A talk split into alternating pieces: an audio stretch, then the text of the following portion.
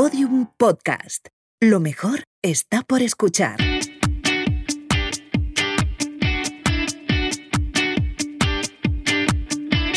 Porque la vida no viene con instrucciones. Presentado por Toñi Moreno. Un podcast producido por Quidkers y Podium Podcast.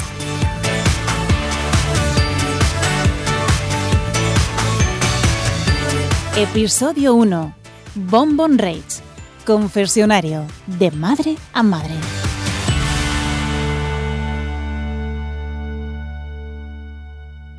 Porque la vida no viene con instrucciones. Ya sabéis que ese es nuestro lema en Quidkers. Eh, hoy vamos a hablar de un tema que yo creo que es el trabajo más difícil, más agradecido y desagradecido a la vez del mundo, que es el hecho de ser padre y madre. Lo voy a hacer eh, con una influencer maravillosa que se llama Raquel, pero vosotros eh, todos los la conocéis como Bonbon Rage. Eh, tiene, ¿cuánto? Espérate. Eh, 4 millones, casi 5 millones de seguidores en TikTok, que eso es una barbaridad, eso es una, Una comunidad, barbaridad. eso es un país. Esto es brutal, ¿Y esto ha sido, cómo ha sido esto? pues inesperado. O sea, de golpe, no, la verdad es que el boom sí que fue bastante de golpe, que no me lo esperaba. Es como que un día no te das cuenta y dices, ostras, ah, ¿qué está pasando? ¿no? Tengo mucha gente que depende de, de lo que yo publico. Y después sí que a través de- del trabajo, cuando ya eres más consciente, también pues al final acaba creciendo más. Raquel Squidkers eh, lo ha sido porque ha sido eh, una palabra horrorosa que es madrastra, Ay, sí, no madre, me gusta nada. mm, yo qué sé, madre putativa, ¿cómo lo llamamos? De dos adolescentes que son los hijos de tu pareja Ujú. y hace unos meses has tenido un bombón y eres madre biológica. Madre mía. Eh, ¿Qué idea tenías tú en tu cabeza de lo que era ser madre y con qué realidad te has encontrado? A ver, tengo que decirte que me lo imaginaba bastante como está siendo. Pero es muy diferente imaginarte una cosa que vivirla. Muchas veces nos imaginamos, no, será duro porque no dormiré, me preocuparé. Entonces yo ya sabía que a mí me pasarían muchas cosas que me están pasando. Pero cuando te están pasando, claro, no es lo mismo que imaginártelo. O sea, no dormir no es lo mismo que imaginarte no dormir, ¿sabes? El día que no duermes es como, ¿qué está pasando aquí? ¿Sabes? Entonces, ah, sí que tenía una idea bastante como lo que está siendo, pero vivirlo, aparte que tampoco tiene nada que ver que, que imaginártelo, es mucho más duro, claro. Tengo que deciros a todos los que nos estáis viendo además en este podcast que las dos nos hemos tenido que poner bastante antiojeras porque Uf. claro, esto es lo que es ser madre de un bebé, ¿no? Pero fíjate, tú llegas a tu casa y en el fondo tienes tres hijos. Dos que no te miran a la cara porque son adolescentes Total. y una que te adoran, ¿no? Eh, Total. ¿Cómo es de, dife- de diferente esa, esa situación, no? A ver, es verdad que hoy en día yo ya hace muchos años que los hijos de mi pareja convivo con ellos. Entonces ya, ya estoy tan acostumbrada de, que sean como son conmigo que no me sorprende, ¿no? Lo que estoy viviendo ahora más como que todo, que cada día es nuevo, es más con, con, con Sofía, que es mi hija biológica, porque cada día es una sorpresa, no sé cómo va a reaccionar. Por ejemplo, hoy no estoy con ella y cuando llegue por la tarde, ¿y si me sonríe? ¿Y si me llora? ¿Sabes? ¿Y, y- y si no sabe quién soy? Pues cuando te digas mamá, cuando te diga como la mía con dos años y medio, mamá no te vayas por favor, Hoy te rompe, te rompe el alma. te vas a morir. Ya me la, ya me la has roto y aún no me ha pasado. Pero ¿cómo gestionas eh, tu papel con los mayores?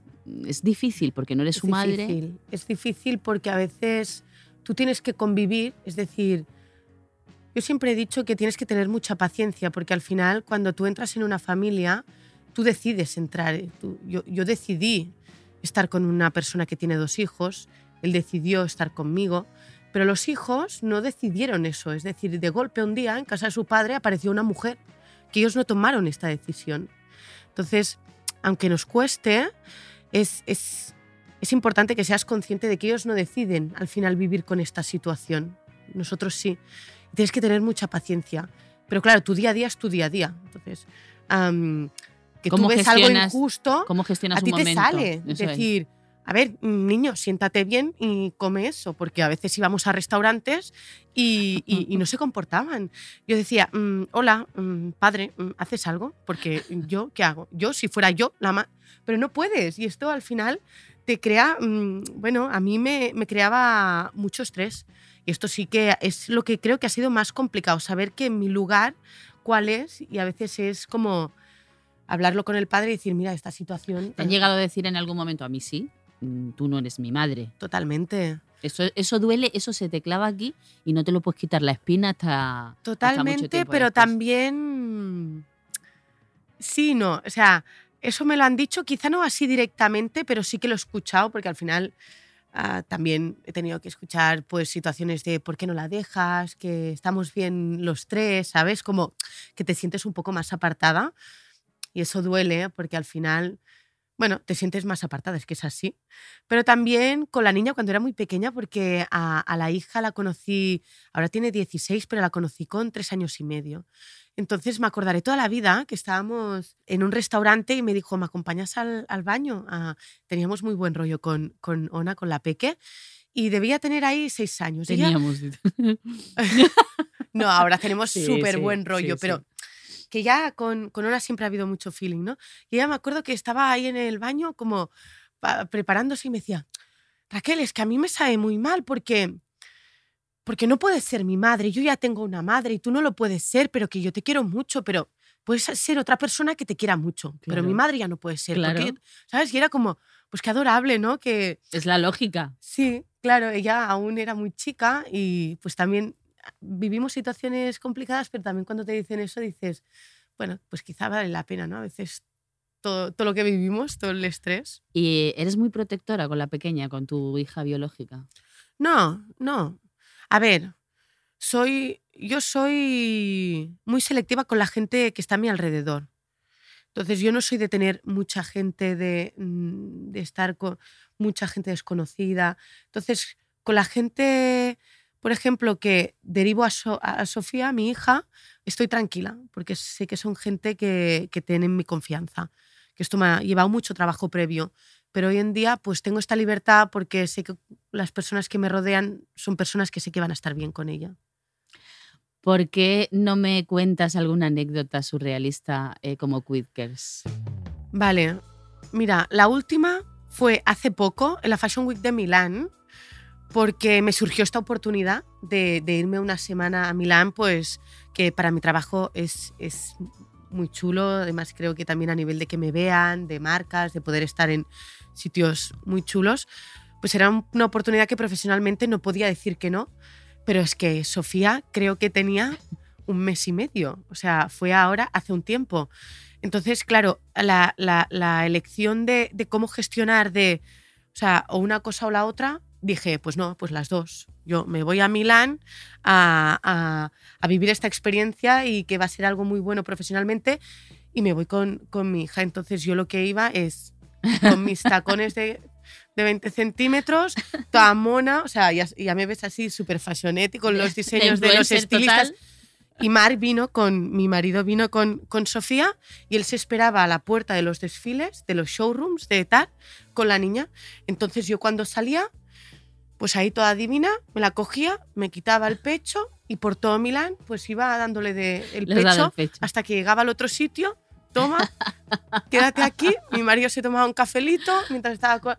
Y, y así, y así era mi día en, en Milán. Entonces fue como todo muy surrealista, ¿no? El hecho de, Te voy, a de hacer, poder... te voy a hacer un test, ¿vale? Uy, vale, ok. Venga. Eh, vamos, una prueba, no es un test, una prueba.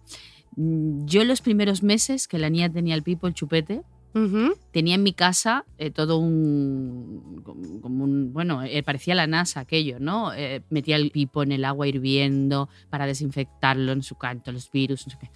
Eh, pasaron los meses, yo ya me empecé a relajar y entonces ya si se le caía a la niña el pipo en el suelo y había al menos dos testigos, pues entonces yo cogía el pipo y me lo... Me lo y ahora mismo directamente no se le cae, ¿no?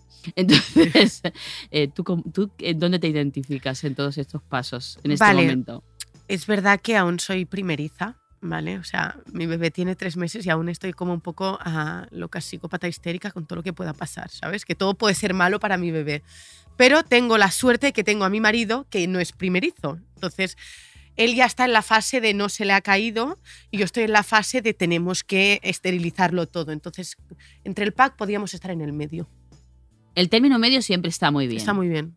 Te confieso, eh, me siento quidkers eh, absolutamente eh, todos los días de mi vida.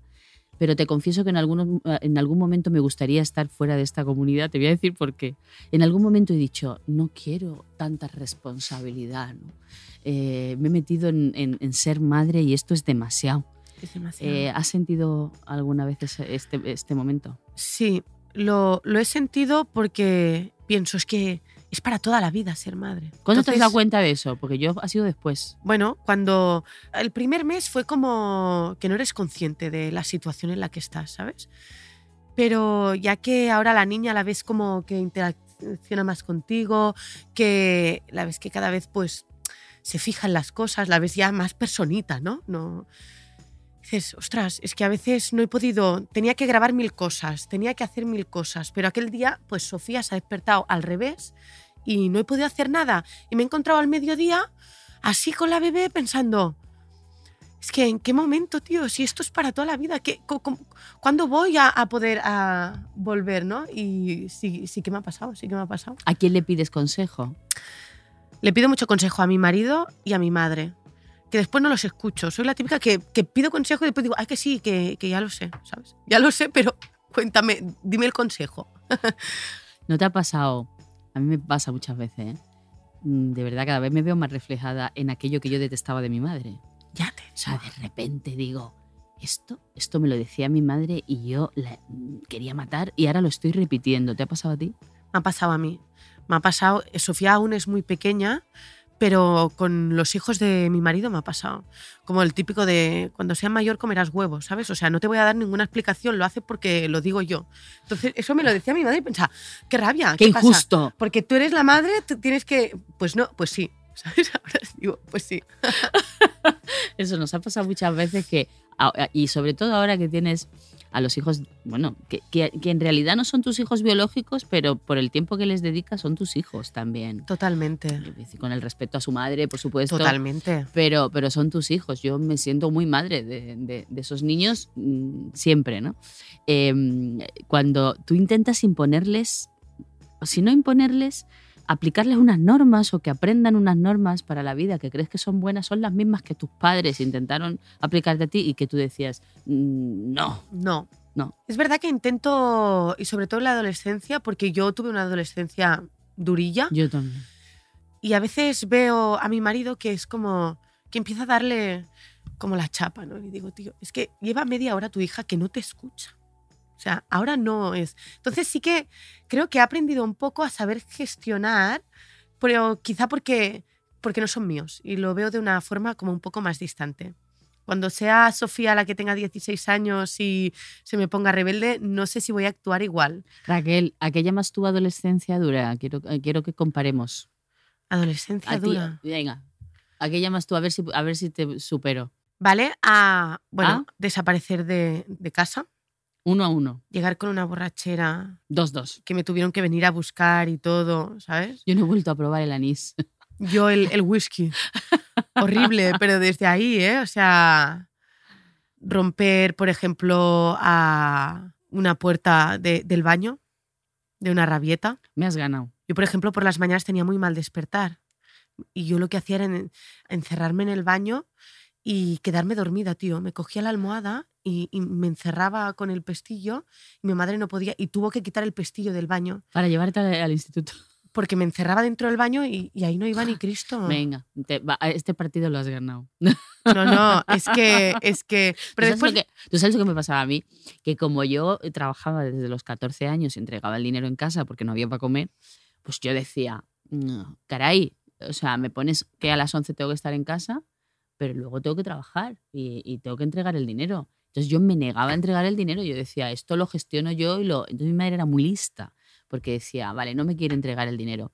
Llegaba y decía, tu hermana no tiene zapatos. Entonces yo iba y le compraba los zapatos. Tu hermana no tiene tal. Entonces me gastaba todo el dinero, todo el dinero. en comprarle ropa a mis hermanas. Pero yo sentía que era yo la que... Pero, era, pero yo sentía que era yo la que mandaba y no era mi madre. Ya. O sea, yo he tenido una batalla campal con mi madre hasta hace... Hasta que he sido madre, creo. Ya, ya. Lo que pasa es que yo me independicé muy joven. Entonces, yo, Yo a los también. 17 ya me independicé. Entonces, yo creo que la adolescencia la tuve bastante pronto, fuertecilla, pero después como que, que hice un salto pronto. O sea, que... Bueno, nos gusta muchísimo eh, pertenecer a la comunidad Quidkers, entre otras cosas porque hay mucha gente eh, que nos puede ayudar en este proceso que estamos pasando como madres. En el fondo, primerizas. Primerizas. sí. Absolutamente, porque nos estamos Porque hay un descubriendo. sentimiento que ha nacido ahora. O sea, esto es así. Tenemos el mismo teléfono con la misma funda. Muy heavy, es muy Eh, fuerte. Lo hemos eso. dejado ahí y de repente me dice, ¿este teléfono de quién es? Le- he visto yo la foto de mi niña y digo, esta niña es tuya. Digo, no, le enseño y digo, no, es esta la mía. Ah, por eso no nos vamos a confundir No, nunca. no. Es el milagro más maravilloso que hemos hecho Total. y, lo, y la hipoteca más larga Para toda la vida. para toda la vida, Pa' toda amiga. la vida. Bueno, te seguiremos, te seguiremos en tu TikTok, en tu Instagram, en todas tus cosas, porque nos diviertes, nos enseñas y nos vemos siempre en Quickers. Siempre. Siempre. Encantada.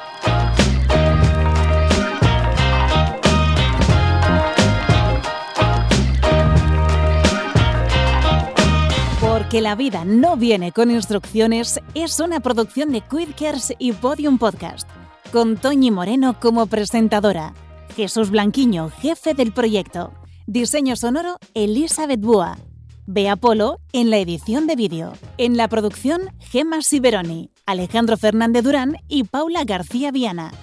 Lourdes Moreno Cazalla en la producción ejecutiva.